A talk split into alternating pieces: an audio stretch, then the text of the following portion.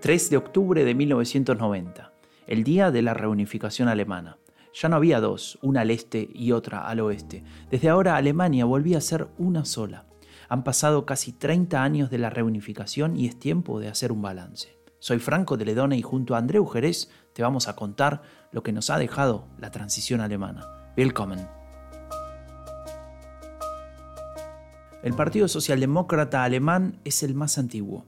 Desde la posguerra ha tenido tres cancilleres y ha ocupado un rol clave en diferentes momentos de la historia alemana. Basta recordar al canciller Willy Brandt arrodillado en Varsovia pidiendo perdón por los crímenes del nacionalsocialismo alemán. Pese a todo, el SPD ha sufrido una caída y hoy, a 30 años de la reunificación, parece incapaz de levantarse. Al contrario, parece que no puede dejar de caer. ¿Por qué la socialdemocracia alemana ha perdido la mitad de su caudal electoral? ¿Qué le impide volver a ser lo que era? ¿Qué le impide volver a soñar con tener el liderazgo del Ejecutivo alemán.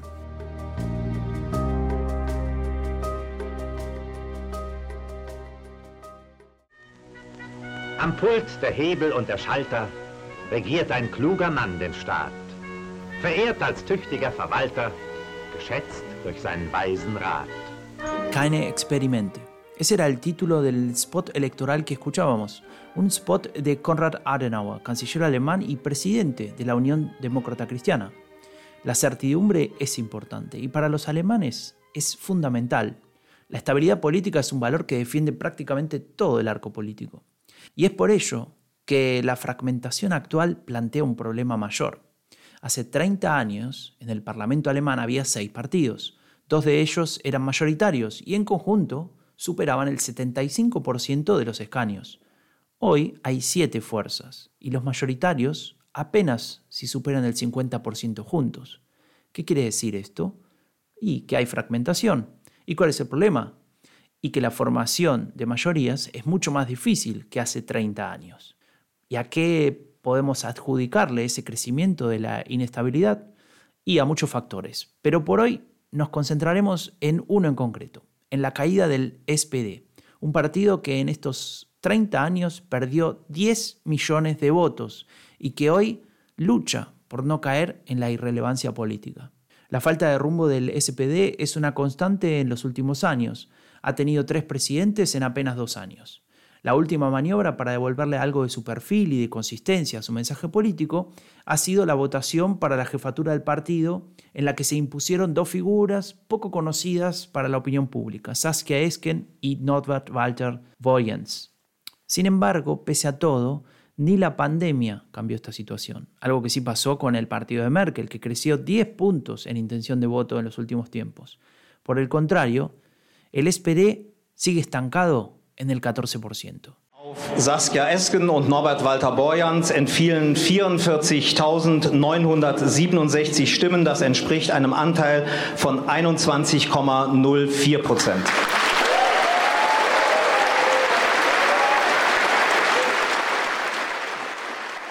El guion de la lógica política no contaba con que estos aplausos fueran a ser para Novat Vatavoyans y Saskia Esken.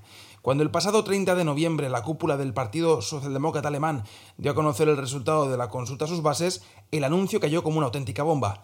El dúo del ala izquierda del SPD ganaba la presidencia de la formación con claridad y contra pronóstico a la candidatura rival coliderada por Olaf Scholz, ministro de Finanzas y actual vicecanciller federal. La política alemana, tan previsible hace unos años, volvía a demostrar que las certidumbres son cosa del pasado en la potencia europea. Hay que lanzar un mensaje claro sobre cómo queremos conseguir justicia en nuestro país, que no tenemos que arrodillarnos ante grupos poderosos que tienen intereses en gobernar de otra manera. Eso quiere decir que tenemos que hacer que la socialdemocracia sea de nuevo reconocible en el SPD y que el partido recupere la credibilidad.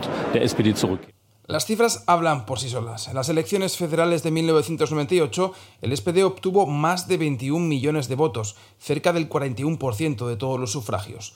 En las últimas elecciones federales de 2017, algo más de 11 millones de ciudadanos, es decir, poco más del 20% de todos los votantes, optaron por la papeleta del SPD. La formación ha perdido la mitad de su apoyo electoral a lo largo de las dos últimas décadas. Si hace 20 años el SPD era una alternativa real de gobierno a la democracia cristiana, hoy ya ni siquiera tiene asegurado seguir siendo el segundo partido más votado del país. El partido de centro izquierda por excelencia en Alemania, referencial para el resto de Europa, parece al borde de dilapidar lo que le queda de crédito. Está amenazado por la irrelevancia política y quién sabe si incluso por la desaparición. La victoria de su ala izquierda es el mejor síntoma de ello. Que el SPD intente posicionarse ahora más a la izquierda, después de que la CDU de Angela Merkel se haya hecho con una parte de las posiciones del centro izquierda, no es una gran sorpresa. Pero lo que sí sorprende es que esta nueva dirección no dé señal alguna de tener la más mínima estrategia. Esto dice Andrea Gómele, politóloga y profesora de la elitista universidad privada Hertie School, situada a pocos pasos del Bundestag alemán, en pleno corazón del barrio político berlinés. Este dúo, por lo menos por ahora, todavía no ha aterrizado en Berlín, ni estratégica, ni política, ni siquiera intelectualmente hablando. Ciertos sectores del establishment político y económico de Alemania no le perdonan en efecto a Bata Voyans y a Esken haber llegado a lo más alto de la política federal con la promesa de acabar con la gran coalición gobernante si sus socios conservadores no cedían a las demandas de más justicia social y más redistribución de la riqueza. El ala izquierda del SPD puede que haya ganado la batalla interna por el control del partido, pero está lejos de poder poner en marcha su nueva agenda. El viejo juego de privatizar las ganancias y socializar las pérdidas o el riesgo social no es nuestra apuesta. Nuestra idea de bien común es otra, compañeros y compañeras.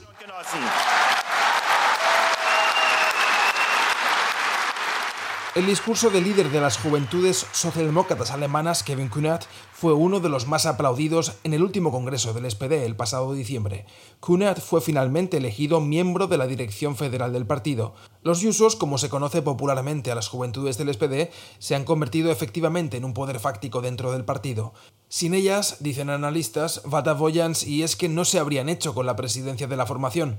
Estuve en el Congreso y hablé con Antonia Hemberger, una de las líderes de los Yusos. Le pregunté si consideraba la victoria de la izquierda un cambio de paradigma para su formación.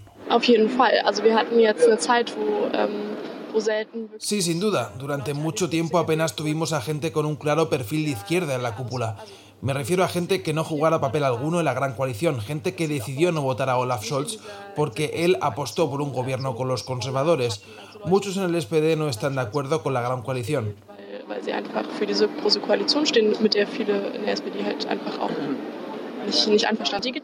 Si vemos cambios en temas como la digitalización, la inversión en infraestructuras o la protección del medio ambiente, entonces sí podremos seguir dentro de la gran coalición.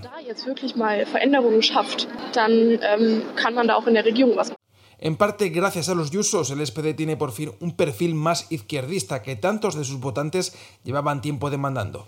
Y sin embargo, el partido sigue sin poder recuperarse las encuestas de intención de voto, en las que lleva meses moviéndose en el 14%. Los socialdemócratas no son siquiera capaces de capitalizar la exitosa gestión de la pandemia por parte del gobierno federal del que forman parte. Mientras sus socios democristianos rozan de nuevo el 40% de intención de voto, el SPD no consigue despegar en las encuestas. La pregunta se hace por tanto inevitable. ¿Qué puede hacer el partido para volver a ser una alternativa de poder a la CDU? ¿Cómo se posiciona el SPD? ¿A qué grupos electorales quiere apelar y con qué temas? Esto se pregunta Ursula Munch, politóloga y directora de la Academia para la Formación Política de Tunzig, en el sur de Alemania.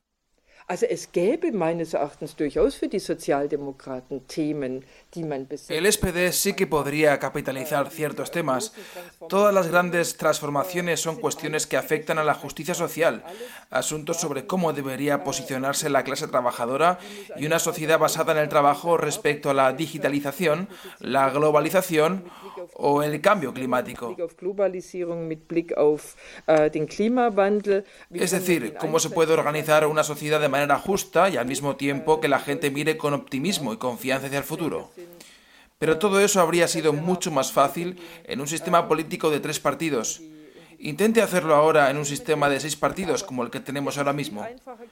Eso es difícil si los otros partidos son más frescos y creíbles, como por ejemplo los verdes.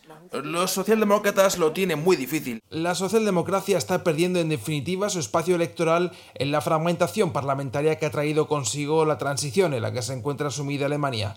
El tiempo dirá si consigue recuperar el espacio central que ha ocupado este partido centenario desde la fundación de la República Federal en 1949 o si su tiempo y su sujeto político quedan anclados en los libros de historia.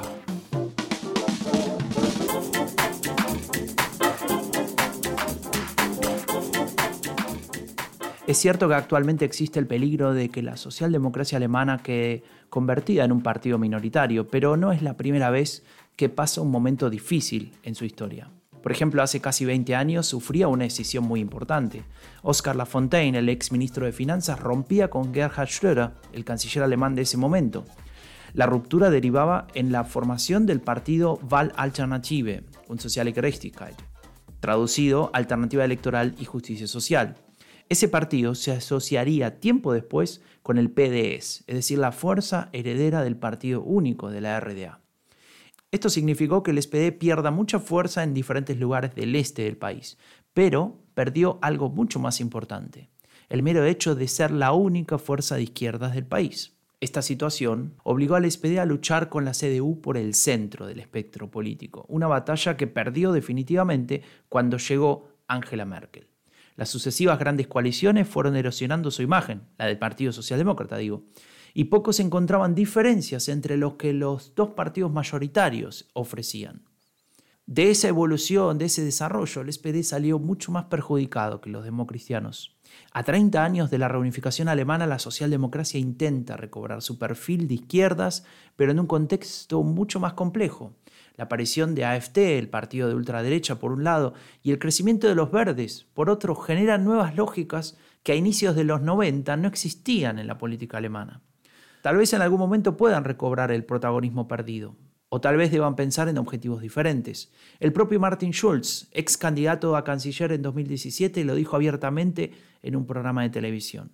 En Alemania se ha terminado la era de los partidos con más de 30% de los votos. Y siguiendo ese razonamiento, es tiempo de pensar diferente. Pero lo que no ha perdido relevancia en estos 30 años son los valores socialdemócratas de la solidaridad, la equidad y la justicia social. Lo que no sabemos es si el partido que lo llevará adelante a partir de ahora en Alemania es el Partido Socialdemócrata Alemán.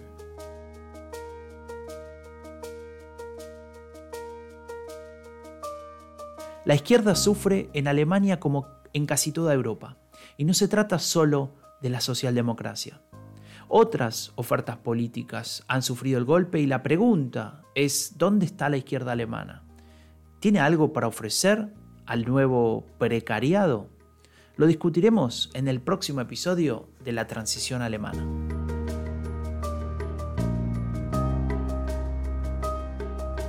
Soy Franco de Ledone y junto a Andreu Jerez y al equipo de Estación Sur te damos las gracias por estar ahí, por seguirnos y te esperamos en dos semanas con una nueva entrega de la transición alemana, a 30 años de la reunificación.